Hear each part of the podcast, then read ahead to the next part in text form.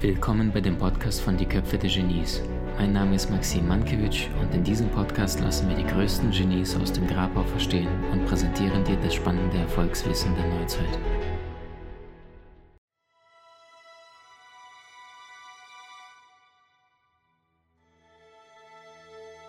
...399 vor Christus wird dieser Gentleman auf den Namen Sokrates hörend äh, im Alter von 70 Jahren von einem Mann vors Gericht geschoben oder verurteilt.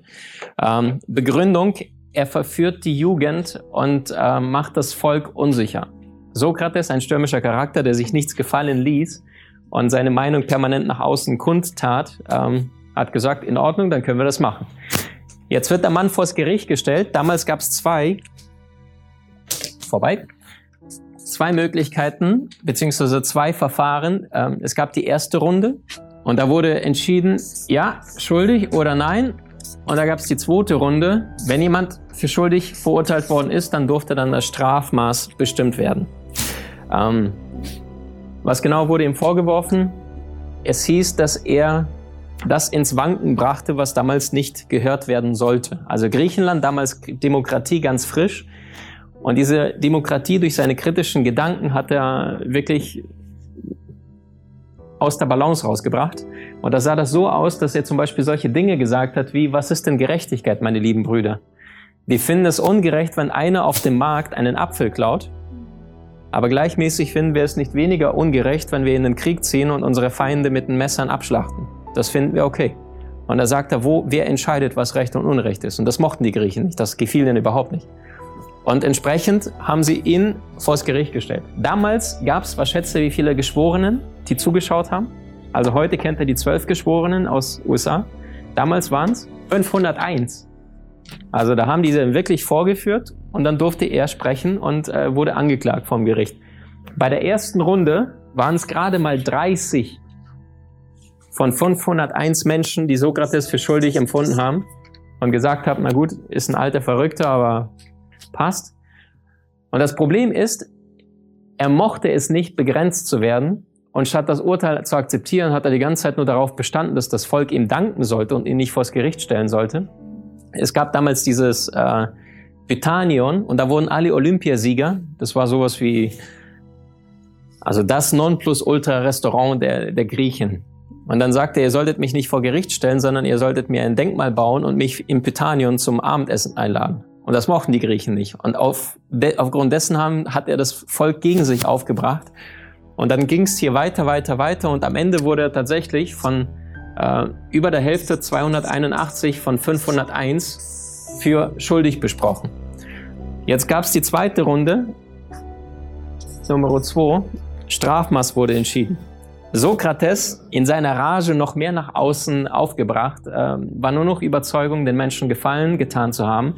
Das Publikum, die Meute war gegen ihn. Der Strafkläger hat noch mehr die Meute für sich gewonnen, so dass am Ende ähm, er hatte die, die Möglichkeit, eine milde Strafe für sich auszusuchen, aber er weigerte sich, dem nachzukommen und, und plädierte die ganze Zeit auf äh, Freispruch und das mochten die Griechen nicht. Ähm, und am Ende geschah das, was eigentlich ausgeschlossen war. Äh, er wurde zu Tode verurteilt. Im Alter von 70.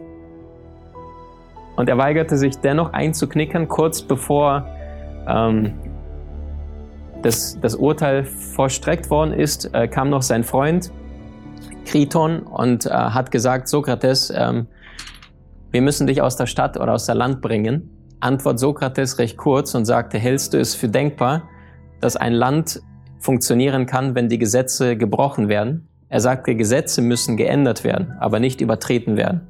Und vielleicht ist es die göttliche Fügung, dass es genauso geschehen soll, wie es jetzt gerade ist. Und äh, der französische Maler David hat die Hinrichtung dargestellt.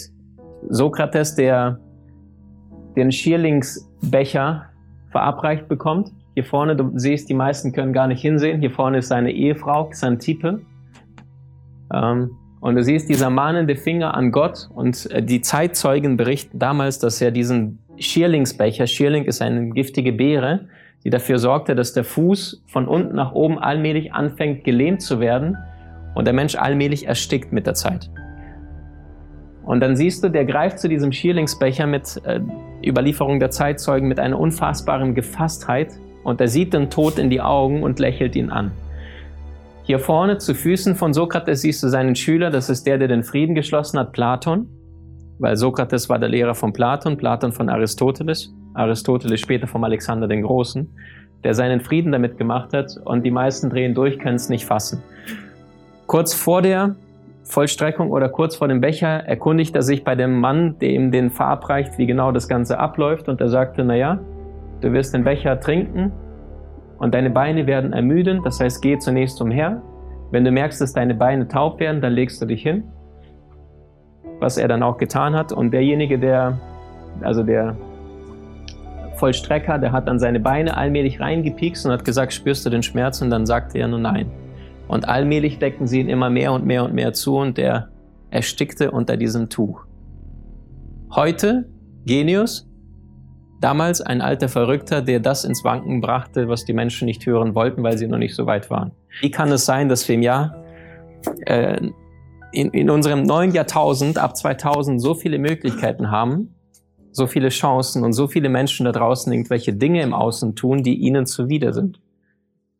Was hat Sokrates gemacht? Er hat seine Meinung geäußert. Verstehst? du? Meinung. Ich meine, wenn du heute äh, TV einschaltest, da kriegst du in drei Minuten mehr zu hören, als er da in einem Satz gesagt hat.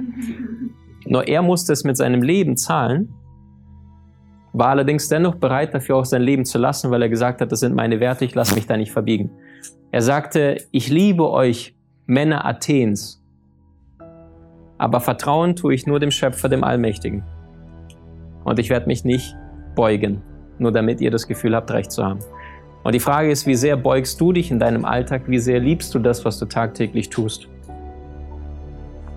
Ich weiß es nicht. Ich weiß nur, dass ich lange Zeit nicht gewusst habe, wer ich auf diesem Erdball bin und gemerkt habe, wahrscheinlich erst so mit 7, 28 plus minus habe ich angefangen, so ein bisschen zu spüren, wer ich bin. Mit 29, das ist erst vor vier Jahren, habe ich zum ersten Mal das Gefühl gehabt, jetzt weiß ich, warum ich auf diesem Erdball bin. Vorher hatte ich keine Ahnung. Vorher war ich schon bei Gedankentanken, vorher war ich im Consulting, vorher habe ich studiert im Ausland, zweimal Ausland mitgenommen und ich hatte keine Ahnung. Das heißt, wenn du hier besitzt und egal ob jetzt 22 oder 56, da ist noch Hoffnung. Michelangelo baute die Kugel vom Petersdom im Alter von 96. Goethe schrieb den Faust, den zweiten Teil, mit 85. Thomas Edison, ihr kennt alle, wenn ein Gebäude draußen gebaut wird, da gibt's immer diese, diese Autos, die sich die ganze Zeit drehen, wo Beton die ganze Zeit drin ist. Kennt ihr, ne? Betongießverfahren. Hat er erschaffen das Patent, das hat, da war er schon 65.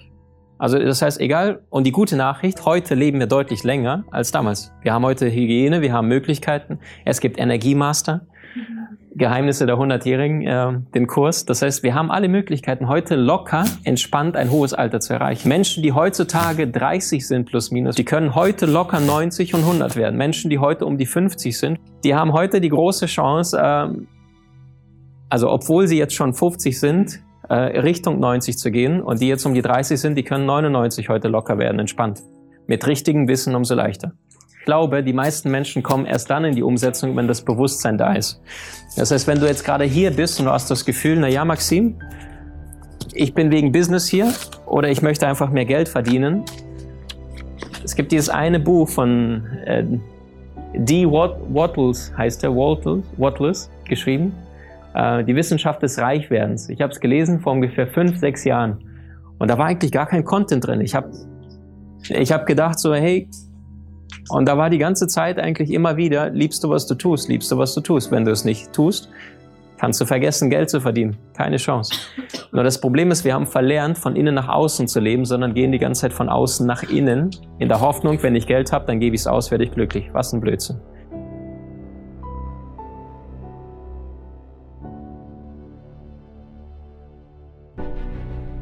Dir die neueste Folge gefallen? Hinterlasse uns gerne einen Kommentar oder profitiere von den spannenden Videokursen aus unserer Online-Akademie unter köpfe-der-genies.com.